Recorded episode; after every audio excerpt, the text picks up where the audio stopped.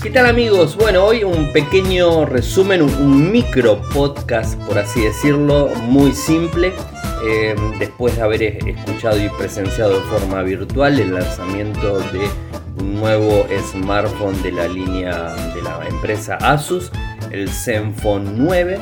Eh, un equipo que la, verdad me, ha llamado bastante la atención. Es un equipo de gama alta, eh, pero con la única particularidad que es compacto. Cuando digo compacto, digo que tiene un 5.9 pulgadas en pantalla, o sea, no, no estamos hablando de, un equipo eh, en donde eh, tengamos una gran pantalla, o sea, no hay gran diferencia en esto al anterior. Eh, por supuesto, tiene toda la tecnología la pantalla, es AMOLED, tiene 60 Hz o 120 Hz para poder movernos de forma automática, eso por supuesto lo trae.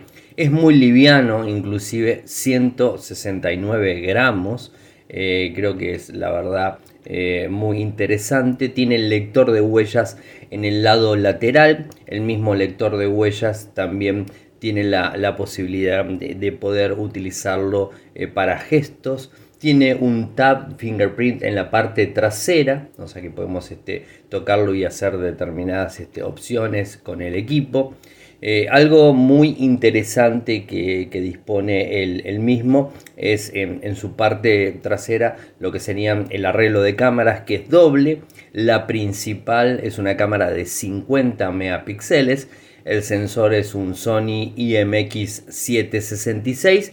Pero creo que la principal particularidad que tiene esta cámara es que tiene una estabilización óptica no convencional, no es OIS, sino que es gimbal directamente. O sea, digamos, entienden lo que estoy diciendo. Es decir, podemos movernos sin ningún tipo de problemas cuando estamos filmando y la cámara siempre va a parecer estable digamos, este, como habrán visto en los gimbal, que, son carísimos realmente, bueno, este lo tiene incorporado en el sensor. Eh, la verdad no recuerdo, quizás haya, me lo dicen, pero no recuerdo que haya otro smartphone eh, con el, sensor principal eh, basado en un gimbal, no, la verdad que no lo recuerdo, a mí me parece una excelente eh, particularidad. Viene con varios accesorios dentro de, la caja. Eh, que la verdad que está muy bueno, tiene un sonido, eh, digamos, este Dolby Atmos estéreo, por supuesto, el refresco ya se los dije, el microprocesador es un Snapdragon 8 Plus generación 1, es el último microprocesador de Qualcomm, lo hace muy bueno también, 4300 mAh de batería, este es IP68, o sea que se puede mojar, sumergir y todo lo que se les ocurra. Dentro de la caja viene lo que sería el cable USB-C, USB-C, un cargador eh, rápido de 30 vatios, el, digamos, la herramientita extractora, la funda eh, y por supuesto lo que tiene que ver con el manual. En cuanto a la memoria RAM, viene desde 8 GB de RAM y aumenta hasta 16 de 128 a 256 o sea realmente una muy buena este, eh, memoria en el dispositivo. Trae jack 3,5 o sea para poder conectar los auriculares eso también la verdad que me, parece interesante.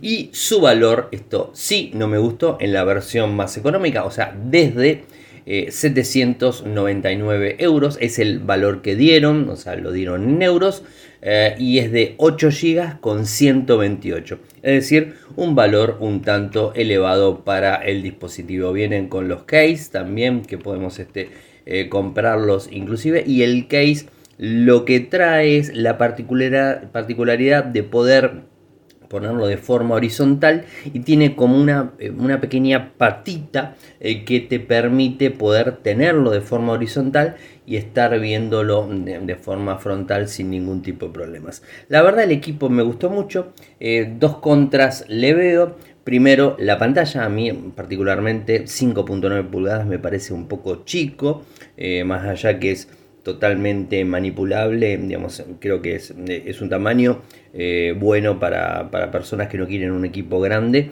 Eh, y lo importante a tener en cuenta es que no han restringido eh, feature, o sea, tiene los features tope de gama, ¿no? más allá del tamaño de la pantalla, los features son, son tope de, gama. Y el otro punto que, mucho no me, no me gustó, quizás podríamos llegar a decir, es su valor, arrancando de los 799 euros, ¿no? Pero recordando siempre eh, que es un gama alta y que muchos dispositivos con estas características superan los 1000 euros o 1000 dólares, ¿no? Eh, por supuesto, este tiene una pantalla más chica. Vuelvo a recalcar lo mismo, ¿no? Eh, dicen y hacen mucho hincapié en el tema de la autonomía del equipo que dura bastante, el sonido, bueno, o sea, hicieron, y bueno, el gimbal que la verdad que me, encantó a mí particularmente eh, para lo que son los eventos, para cubrir eventos, me parece una genialidad poder tener un gimbal en el teléfono y no tener que andar llevando uno voz directamente. Particularmente no tengo, eh, porque por, muchas condiciones, inclusive por el precio, es uno de los principales motivos, pero bueno, tenerlo en el teléfono directamente me, parece eh, una muy buena opción. Y no lo digo solamente por mi caso puntual, que lo que hago es cobertura de eventos, pero imagínense una persona que filma en la calle y todo, o sea, la cobertura mostraron algunos videos, mostraron con estabilizador, eh, estabilización OIS, eh, en un costado, en mitad de pantalla, y mitad de pantalla con el gimbal, misma imagen, mismo, digamos, diferentes teléfonos, y realmente la, diferencia era abismal, ¿no? O sea, eh, la verdad que es, es muy interesante. Pero bueno, un pequeño resumen que, quería hacerlo. Igualmente voy a, digamos, este, contarle más datos en, lo que tiene que ver con el podcast de Radio Geek esta noche. Pero bueno, en principio quería hacerles un pequeño resumen de el lanzamiento que acaba de realizarse.